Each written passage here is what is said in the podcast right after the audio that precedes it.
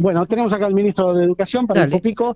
Eh, ministro, bueno, me imagino que la pregunta que le han hecho todos los periodistas, que es cuál es la posición de la provincia de La Pampa eh, en este futuro Consejo Federal de Educación respecto a agregar una hora más al primario. En realidad no tenemos posición porque no tenemos la información que se va a dar en este Consejo Federal, por lo tanto vamos a escuchar, a ver cuál es la propuesta, este, y a partir de eso se abre una instancia de análisis porque imagínate que esto es una consulta que va a haber que hacer con otros actores del sistema educativo, con otros sectores del gobierno provincial y también viendo cuál es la propuesta concreta, más allá de lo que fue publicado en los medios, que el Ministerio de Educación a nivel nacional este, va a presentar este viernes en el Consejo Federal más allá de que no tenía conocimiento, digo, desde ayer eh, ha tomado alguna posición en cuanto a qué podría ser la Pampa con una, una, hora más, digamos, en la educación primaria? No, no, no se puede tomar una posición porque hay que analizar profundamente esto, no es algo que se puede hacer de un día para el otro la misma nota te lo va diciendo que está pensado para hacerlo progresivamente, con distintas características, de acuerdo a la provincia, de acuerdo a la escuela. Nosotros hay escuelas que ya son de jornada completa, no está refiriéndose a esas escuelas, entonces sería muy responsable que por una nota periodística que salió sin ningún tipo de información complementaria hacer una aseveración en algún sentido. Eso hay que escuchar, esperar algún documento que supongo que que vendrá con posterioridad y a partir de eso hacer un análisis muy profundo de, esa propuesta. ¿Cómo está la educación primaria en la provincia de La Pampa? Eh, digo, después de dos años de, intermitencia en cuanto a la presencialidad, mucho de virtualidad a la que no todos pudieron acceder, pero ¿cómo están los chicos? ¿Cómo llegaron?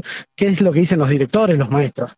Muy variable, de acuerdo a la institución, de acuerdo este, a la situación este, que haya pasado cada una de las familias durante la pandemia. Sí se está haciendo un trabajo muy importante de los docentes, se están poniendo muchos recursos humanos este, en distintos programas provinciales y nacionales acompañando a la escuela este, por supuesto que no es una situación ideal, pero sí se está trabajando bien y en general hay una buena respuesta al trabajo que están desarrollando las escuelas o hasta hace unos días se estuvo trabajando mucho en eh, fortalecer eh, lo, en, general, en general en los grados de nivel primario eh, lo del año pasado, donde ya hubo presencialidad plena, porque nosotros ya tuvimos seis meses de presencialidad plena el año pasado, este, y recordemos que además en las localidades del interior de la provincia, en muchas, la presencialidad plena se dio aún en épocas en que en las ciudades estábamos en un sistema de burbujas, porque por la cantidad de alumnos lo permitía, así que por eso digo que es muy variable de acuerdo a la escuela haciendo esta cuestión de entrega de netbooks a las escuelas. Anunciaban ayer que habían entregado varias. Hoy estuvimos hablando con algunos directores. ¿Cómo va a seguir funcionando esta entrega? ¿Cómo, cómo se está preparando? Sí, exactamente. Mira, recibimos en diciembre unas 500, ahora una 2.000, en los próximos días otras 2.000 más. Eso, la idea es trabajar en los primeros años de los secundarios y en los que ciclo básico del interior, en primero, segundo y tercero, que son el primer ciclo. Este, así que viene bien, viene en el ritmo en la medida que van entregando los fabricantes a Nación, este, las netbooks van llegando a la provincia.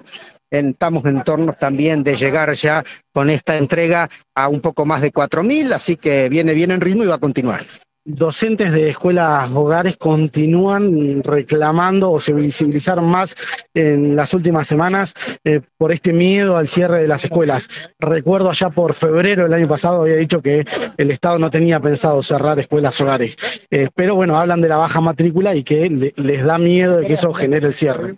No, nosotros no pensamos en cerrar escuelas hogares ni rurales. Ahora, respetamos la ley de protección eh, de niños, niñas y adolescentes que sostiene básicamente que los niños y niñas tienen que estar en el contexto social y familiar en el que nacen. Este, las escuelas hogares nacen para dar una respuesta a los niños y niñas que vivían en el campo y los papás no tenían modo de llevarlo y traerlo todos los días a la escuela. La población en, en los campos ha disminuido, pero nosotros la sostenemos aunque tengamos pocos alumnos. No es la idea cerrarlo de ninguna manera, ni tampoco está este, obturado el ingreso para cuando hay alguna situación específica que con opinión de autoridades de desarrollo social, de salud y del Ministerio de Educación consideran que es pertinente.